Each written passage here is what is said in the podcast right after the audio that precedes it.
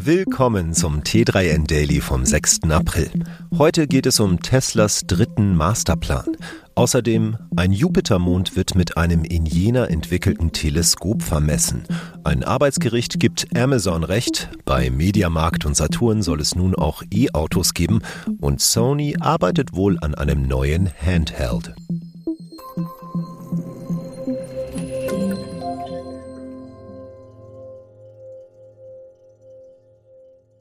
Nachhaltige Energiewirtschaft. Dritter Masterplan verrät Teslas Vision. Erneuerbare Energien für alle.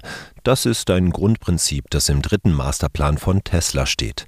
Tesla-Chef Elon Musk möchte damit seinen Beitrag zur Energiewende leisten und er will sich das auch was kosten lassen. 10 Billionen US-Dollar hat er dafür veranschlagt. Im Masterplan, der am Mittwoch veröffentlicht wurde, heißt es, es sei ein massiver Ausbau von Solarmodulfabriken und Metallraffinerien in den nächsten 20 Jahren erforderlich. Nur damit könne die erneuerbare Stromerzeugung und Stromspeicherkapazität bereitgestellt werden, die erforderlich ist, um die Weltwirtschaft vollständig mit kohlenstofffreier Energie zu versorgen.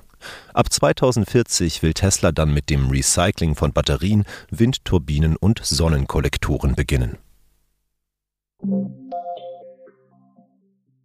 In Jena entwickeltes Teleskop soll Jupitermond vermessen. Wenn am 13. April die ESA-Sonde JUICE zu ihrer Mission zum Jupiter aufbricht, ist auch in Jena entwickelte Technologie mit an Bord.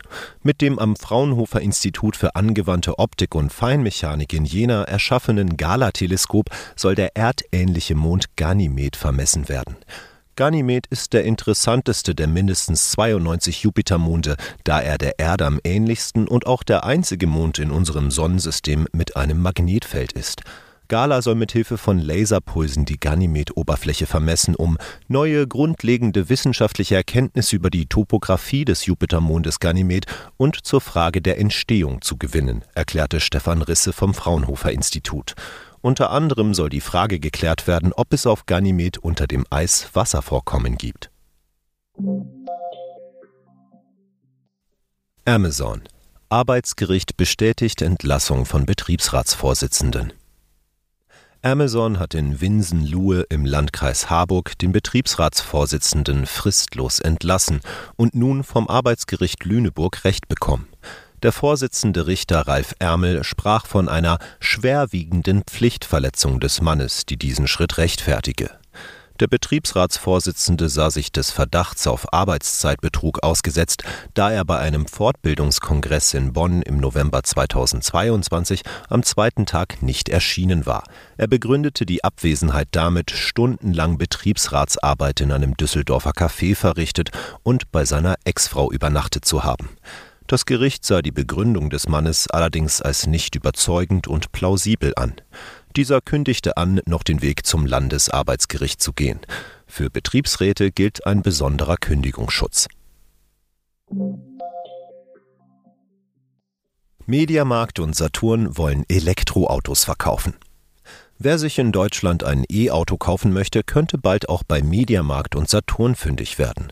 Der Vorstandsvorsitzende von Seconomy, der Muttergesellschaft der beiden Elektronikhändler, kündigte in einem Interview an, man wolle Partner von Automobilherstellern werden. Im Ausland geschehe das bereits, da würden in einigen Märkten schon Elektroautos angeboten, erklärte Carsten Wildberger. Das soll nun auch in Deutschland erfolgen. Mit welchen Automarken er dabei zusammenarbeiten will, ließ er offen. Er wies lediglich darauf hin, dass man in Spanien unter anderem mit Volvo kooperiere. Wildberger möchte auch in Deutschland passende Pakete zum Strombezug und Beratungen zum Thema E-Mobilität bei Mediamarkt und Saturn anbieten. Insider verrät. Sony arbeitet an neuer tragbarer Spielekonsole. PlayStation-SpielerInnen können sich wohl auf ein neues Handheld freuen. Ein Insider hat Gerüchte bestätigt, wonach das Gerät mit dem Codenamen Q-Lite einem Controller ähneln und für Remote Play mit der PS5 ausgelegt sein soll. Die neue tragbare Konsole von Sony soll auf eine dauerhafte Internetverbindung angewiesen sein, sagte der Insider gegenüber dem Portal Insider Gaming. Ob sie über eigene Rechenleistung verfügt und damit ein Standalone-Betrieb möglich wäre, blieb allerdings offen.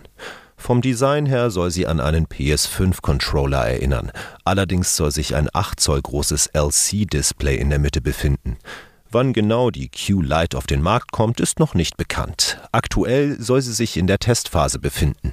Der Release ist für 2024 angedacht.